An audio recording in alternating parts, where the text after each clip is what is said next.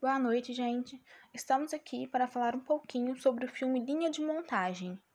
Esse filme narra o nascimento do movimento sindical brasileiro.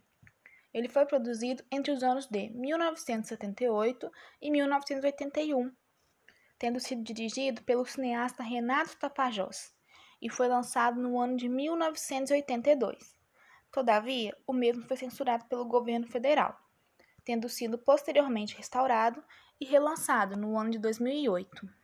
Sucintamente, podemos dizer que o filme retrata a formação do sindicalismo brasileiro, registrando com maestria as greves de 1978, 1979 e 1980, nos permitindo acompanhar os bastidores da luta sindical, com reivindicações específicas, buscando melhoria para os trabalhadores.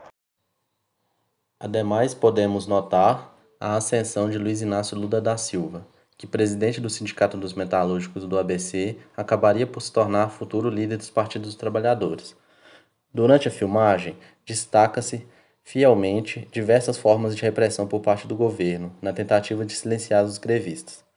Com duração de 1 hora e 27 minutos, pode-se ver e refletir sobre o esforço feito pela classe trabalhadora brasileira no processo de Lula contra a ditadura militar.